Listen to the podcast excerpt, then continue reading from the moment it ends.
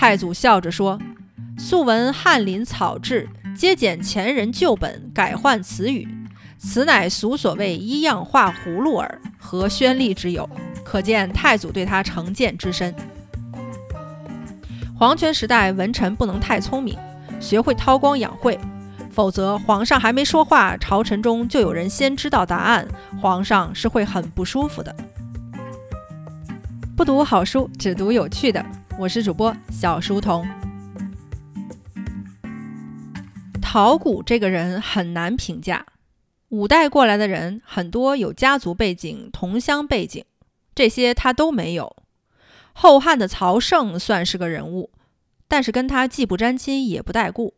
陶谷以书示之，专门写了篇文章《宋丛书赋华夏序》。陶胜因为托人情求官职，在当时官场的评价比较负面，可见陶谷确实是没什么背景。陶谷的历史评价也很负面。后唐时，李松对他有知遇之恩。后汉高祖即位，陶谷在当时宰相苏逢吉的唆使下，到新君面前说李松的坏话，导致李松一家被杀，史称赤足之祸。但是陶谷这人聪明绝顶，才华横溢。上知天文，下知地理。入了大宋之后，历任礼部尚书、刑部尚书、户部尚书，《宋史》有传。陶谷本姓唐，后晋时期为了避石敬瑭的名讳，改姓了陶。过后也不改回来，这是被人诟病的另外一个理由。五代到宋初，陶谷文翰为一时之冠，文章天下第一。因为李松赤足之祸。豪门近身都畏惧他，也躲着他。宋太祖赵匡胤因为他提前写好禅位诏书那件事，也不是很喜欢他。因为词章好，就把他放在翰林院里做翰林承旨，负责起草重要文件。陶谷觉得自己资历够了，才华也很少有人能比，希望得到晋升。但是宋太祖更看重行政能力，有些比他资浅、声望低的人也都越过他提拔了。有的甚至当了宰相，陶谷心中不平，让他的故旧在太祖面前因事谏引，理由是久在翰林，宣力多多，顺便刺探太祖口风。太祖笑着说：“素闻翰林草制，皆简前人旧本，改换词语，此乃俗所谓一样画葫芦耳，何宣力之有？”可见太祖对他成见之深。今天人们说到“宣力”这个词，其实古已有之，也就是宣传力度的意思。陶谷得到宋太祖这个评价，心灰意冷，于是做了首诗发发牢骚，写在翰林院的墙壁上。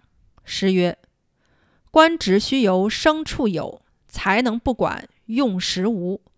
堪笑翰林陶学士，年年一样画葫芦。”太祖知道这事儿之后，更瞧不起他，决意。不再重用，陶谷自知再无机会，也就不再凑趣儿了。有一天晚上，奉诏入宫，太祖到便殿等他，没穿朝服。陶谷看见太祖穿着随便，扭头就出去了。如此再三，左右催得很急，他就是徘徊不前。太祖明白是怎么回事儿，笑着说：“这个穷酸书生在这挑理儿呢。”于是让左右取袍带来，束带整齐。陶谷马上就走进店里了，因为陶谷资历深、阅历丰富、懂得又多，宋太祖往往还离不开他。